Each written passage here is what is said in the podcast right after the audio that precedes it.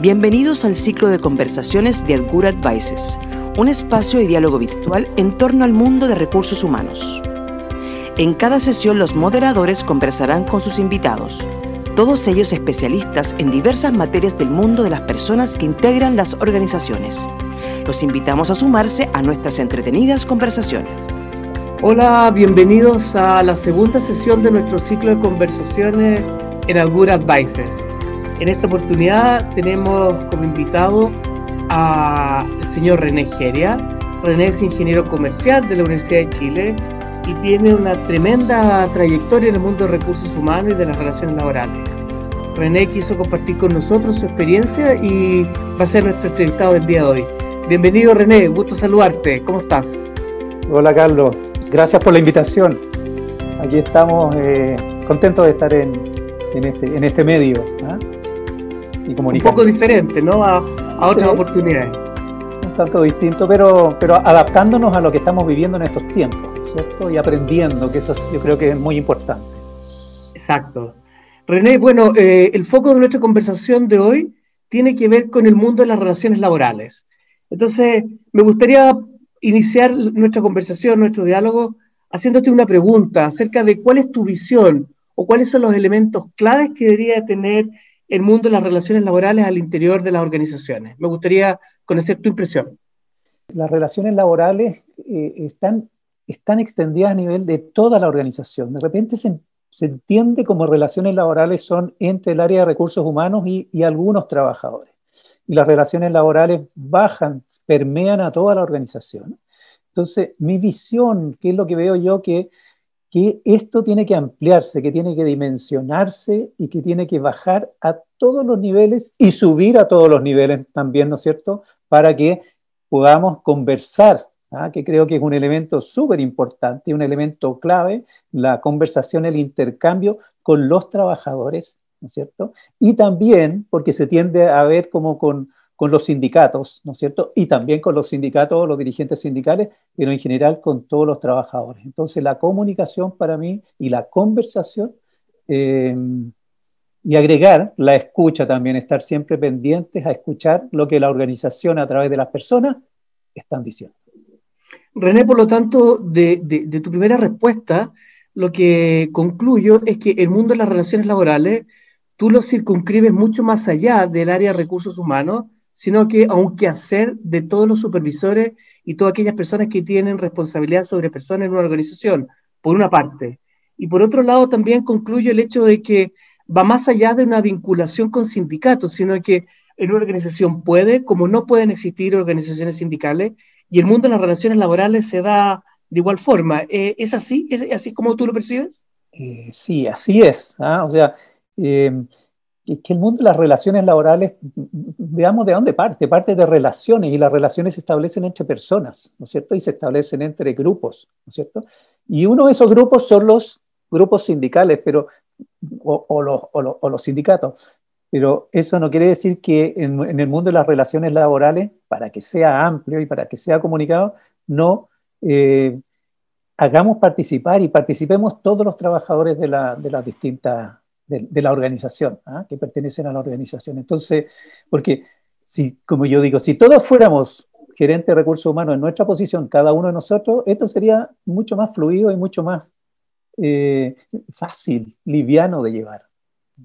René, me gustaría aprovechar de la confianza y tú desarrollaste posiciones como eh, gerente de recursos humanos en diversas compañías, en Ripley, en París, gerente de relaciones laborales, en, INACAP, etcétera. Hay varias, varias instituciones de gran tamaño en nuestro país. ¿Qué es lo que, en tu opinión personal, cuáles son los dos elementos que tú destacas que son las condiciones de éxito de, una buena relación laboral al interior de una compañía, con o sin sindicato? Me gustaría escuchar tu opinión. Mira, yo quiero repetir un poco lo que dije en la, en la, en la, en, la anterior eh, pregunta. Eh, uno en la, la escucha, la escucha de lo que la organización está diciendo. Cuando me refiero a la escucha, me refiero a una escucha activa, a leer lo que la organización está pidiendo para, para ir con, ella y anticiparse. ¿ah? Y lo segundo es la comunicación y conversación permanente y continua con grupos o trabajadores. esto que no sea, que, sea natural, ¿ah? que, sea, eh, que sea llevadero, que sea em, permanente eh, y no cada cierto tiempo, ¿no es cierto? Establecer protocolos para que instalar la, eh, que esto sea fluido. ¿ah? Para mí, la escucha y la comunicación a través de la conversación son los dos elementos clave para establecer. ¿Quieres saber acerca de Good Advices y su gestión? Visítanos en www.augurat.cl. René, te queremos reiterar las gracias por estar con nosotros y, y aprovechar de iniciar este segundo bloque de nuestro podcast. Me gustaría eh, concentrar nuestra conversación en los procesos de negociación colectiva, que son un hito relevante dentro del mundo de las relaciones laborales. Eh, y me gustaría saber nuevamente tu visión, ¿cuáles son los elementos clave para enfrentar un proceso de negociación colectiva y que este resulte exitoso? La negociación colectiva son hitos, como bien decías tú, ¿no es cierto? Y que, y que son hitos que se producen y son em, permanentes dentro de la organización. Para mí los elementos clave eh, son mantener la confianza con los dirigentes sindicales que representan a sus bases. ¿ah? Mantener la confianza, mantener la conversación permanente, no solo en el proceso de negociación colectiva, sino que entre los procesos de negociación colectiva. En segundo lugar, la compartir información también eh, con, los, con, los, sindicatos, ¿no es cierto?, de la marcha de la empresa, de la realidad de la marcha de la empresa, para ir dimensionando, ¿no es cierto?, ir viendo las expectativas, ¿no es cierto?, que, y, los posibles acuerdos que podamos lograr. Y en tercer lugar, a lo mejor la posibilidad de anticipar conversaciones, no esperar llegar a los procesos de negociación colectiva arreglados, ¿no es cierto?, sino que ir conversando antes y de esa manera fluir en este proceso y en este hito para que sea virtuoso, ¿no es cierto? Y, y con el cual tenemos que convivir permanentemente. René, y en tu impresión, en tu visión, en lo que tú has visto, en tu experiencia, ¿tú crees que en general eh, esa es la predisposición tanto de empleadores como de sindicatos al momento de entrar en un proceso de negociación colectiva? No, definitivamente no. Yo creo que ahí tenemos que hacer un cambio. Seguimos en la, en la lógica de la, de la confrontación y no de la colaboración. ¿ah? Eh, seguimos como en una lógica de uno en un lado y el otro en, otro, en otro lado. Entonces, para mí, yo lo que yo creo que hay que ir a, la colaboración y la colaboración en aquellos áreas, en aquellos eh, partes, ¿no es cierto?, de, la gestión, ¿no es cierto?, en la cual compartamos con los sindicatos y logremos ir eh, acordando previamente lo que se va a conversar y lo que se va a acordar en el, en el, en el proceso de negociación colectiva. René, eh, me gustaría, el, el, actual momento que vive el mundo entero de la crisis sanitaria, me gustaría si te correspondiera iniciar un proceso de negociación colectiva, ¿cuál sería tu actitud? ¿Lo aplazarías? ¿Lo desarrollarías? ¿Cómo, ¿Cómo, lo enfrentarías en el actual contexto de pandemia? Eh, depende de, depende cómo esté la situación y, la, y, el, y, las relaciones y, los espacios de conversación al interior de las empresas. Yo creo que no es conveniente aplazarlo. Yo, yo, yo veo que cuando partimos con la pandemia era como aplacemos esto porque no nos vamos a poder reunir pero tenemos que ir aprendiendo y hemos aprendido a relacionarnos de esta manera, de esta manera telemática y con confianza. Entonces, si, es, si se puede aplazar, sí, con acuerdo de las partes, yo creo que debemos cumplir, ¿no es cierto?, con los tiempos y, y a lo mejor también se puede adelantar. Entonces, esto depende de, del momento en que se, está, que se está viviendo en la organización. O sea, abiertamente tú me estás hablando de un tema de voluntad de las partes, ¿no? De, y que tiene que ver con tu primera respuesta, es decir, la capacidad de diálogo que somos capaces de sostener. Así es, la capacidad de diálogo y la capacidad de anticiparse. ¿ah? Y particularmente yo creo que tenemos que aprender mucho lo que estamos viviendo en pandemia, porque no hemos dado cuenta que el ambiente de incertidumbre, siempre que, que siempre hemos vivido, hoy día es más patente que nunca. Entonces, lo que va a pasar en un mes más o en dos meses más, no lo sabemos. Entonces, conversémonos hoy día, por la realidad hoy día. René, y en ese sentido, el contexto de estallido social que impactó fuertemente en nuestro país eh, y que se inició en el año 2020, en el mes de octubre, eh, ¿cómo afectó el mundo de las relaciones laborales si es que las afectó? Me gustaría saber tu mm. impresión. Sí, y el estallido social, eh, te corrijo un poco, fue en, en, octubre del 2019, ya ha pasado un Disculpa, sí, es verdad. Bien si es que ha pasado un tiempo que no nos hemos dado cuenta. el estallido social, en mi opinión, ¿no es cierto?, eh, y, impacta en las relaciones laborales, ¿no es cierto? Eh, yo creo que, que, es un anticipo, si es que las empresas, que en las empresas no nos ponemos de acuerdo, que puede reventar en las empresas. ¿ah? Eh, entonces, por eso que yo creo que es súper importante o muy importante anticiparse. El estallido laboral es un aviso. ¿ah? El estallido, perdón, el, estallido social. Eh, puede ser un aviso, ¿no es cierto?, de lo que se puede incubar al interior de las empresas por esta capacidad de no escuchar. Es como no nos dimos cuenta y en las empresas tenemos que ser capaces de escuchar y darnos cuenta antes, ¿no es cierto?, de que ocurran las cosas. Por eso que, repito, la capacidad de escucha es muy importante. Síguenos a través de nuestras diferentes redes sociales, tales como Instagram, LinkedIn y YouTube. Continuamos con más. René, me, gustaría reiterar las gracias por participar con nosotros en este ciclo de conversaciones.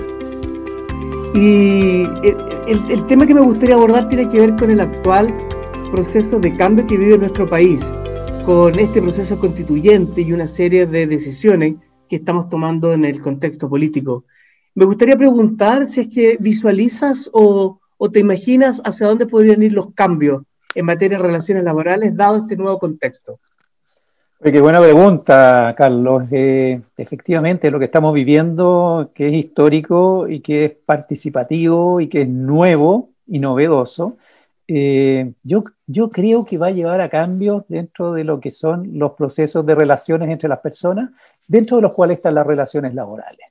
Ya lo estamos viendo en lo que estamos viviendo en el tema político, y, y, en el espacio de las relaciones laborales, yo creo que va a haber una, una, gran o una muy buena discusión con respecto al tema sindical, ¿cierto? Eh, con la intención de, de, llevarlo al terreno constitucional y también con, la, con el tema de la negociación colectiva por rama. Yo creo que eso es, eso, eso es algo que, que está flotando en el ambiente y en el espacio, ¿no es cierto? Y, y, que, y que podría ser, no sé, a mi juicio, si es para, establecerlo eh, constitucionalmente, pero sí eh, que se va a producir una conversación eh, importante, ¿no es cierto? Y, para definir el, y, que va a impactar en las empresas y en el desarrollo de sus relaciones laborales. Bueno, de hecho, lo que tú mencionas fueron dos temas que quedaron de alguna forma pendientes eh, cuando se realizó la reforma laboral en el segundo mandato de la presidenta Michelle Bachelet y que tiene que ver con la sindicalización universal y la negociación colectiva por rama. Así que probablemente sean dos temas que se vuelvan a abordar, como tú bien señalas. Efectivamente. Eh, René, y en, ese, eh, en este contexto en las que las organizaciones muchas veces tienen más de un sindicato o varios sindicatos, 10, 12 organizaciones o incluso más, ¿Cómo visualizas tú esa realidad para ese gerente de recursos humanos? ¿Cuál es el desafío que él tiene por delante? El desafío para el gerente de recursos humanos y para la organización, ¿eh? que todo de repente se, focaliza en el gerente de recursos humanos y tiene que ser en, todos los directivos, es cómo compatibilizar los requerimientos de los distintos sindicatos en distintas épocas del, del tiempo y los beneficios que están pidiendo cada uno de ellos. Porque los, porque los beneficios son más o menos los mismos para, para los trabajadores. Y compatibilizar o ecualizar eh, se hace complejo y se hace muy complejo de administrar también, porque al final, si se hace todo distinto, se administran muchas diferencias. Y hoy día estamos tratando de eh, entregar beneficios en general para todos. Entonces, claro, es complejo de complementar y de administrar. O sea, tú me estás hablando de que en el fondo uno de los desafíos para la organización o sus administradores básicamente consiste en equiparar contratos colectivos que tengan beneficios y una suerte de similitud entre ellos. Esa es la mirada de la empresa y la mirada del sindicato es cómo diferenciarse lo más posible del otro sindicato y los beneficios que tiene eh, el otro sindicato. Eh, y con la y con el tema de la extensión o no extensión de beneficios que hay hoy día también, ¿no es cierto? Se hace bien complejo de administrar. Yo creo que ahí hay algo donde, donde tenemos que, conversar. René, me gustaría destinar estos últimos minutos de nuestro podcast y de nuestra conversación para que, tenga, para que tú nos puedas entregar un mensaje a todos los gerentes de recursos humanos que nos están escuchando, los vicepresidentes de personas, en materia de relaciones laborales. ¿Qué recomendación les darías, dado el actual contexto de pandemia y este proceso de cambio que, está viviendo nuestro país?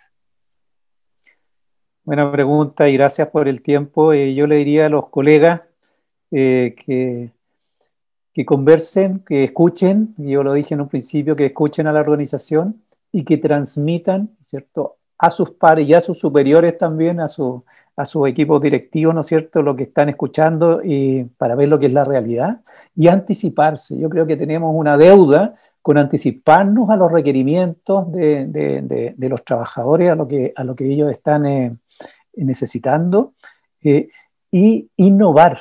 ¿ah? Esto es como cómo hacemos las cosas distintas. Yo creo que la pandemia nos está enseñando mucho sobre eso, ¿no es cierto?, de cómo comunicarnos de una manera distinta y cómo escucharnos de una manera distinta y cómo escucharnos en definitiva. Así que vienen tiempos de cambio, vienen tiempos de desafío y estamos para enfrentarlos y salir adelante. Perfecto, René, muchísimas gracias. Y en nombre de todo el equipo de Good Advices, eh, te damos las gracias por participar de este ciclo de conversaciones y además eh, reiterar y volver a invitar a nuestros amigos, clientes y socios estratégicos a seguirnos a través de nuestras redes sociales, canal de YouTube, LinkedIn o incluso nuestra propia página web. Así es que, mm, sin más que señalar, eh, nos despedimos hasta una nueva versión de Conversaciones en Agura. Gracias, René. Gracias. Te esperamos en el siguiente ciclo de conversaciones con Agura.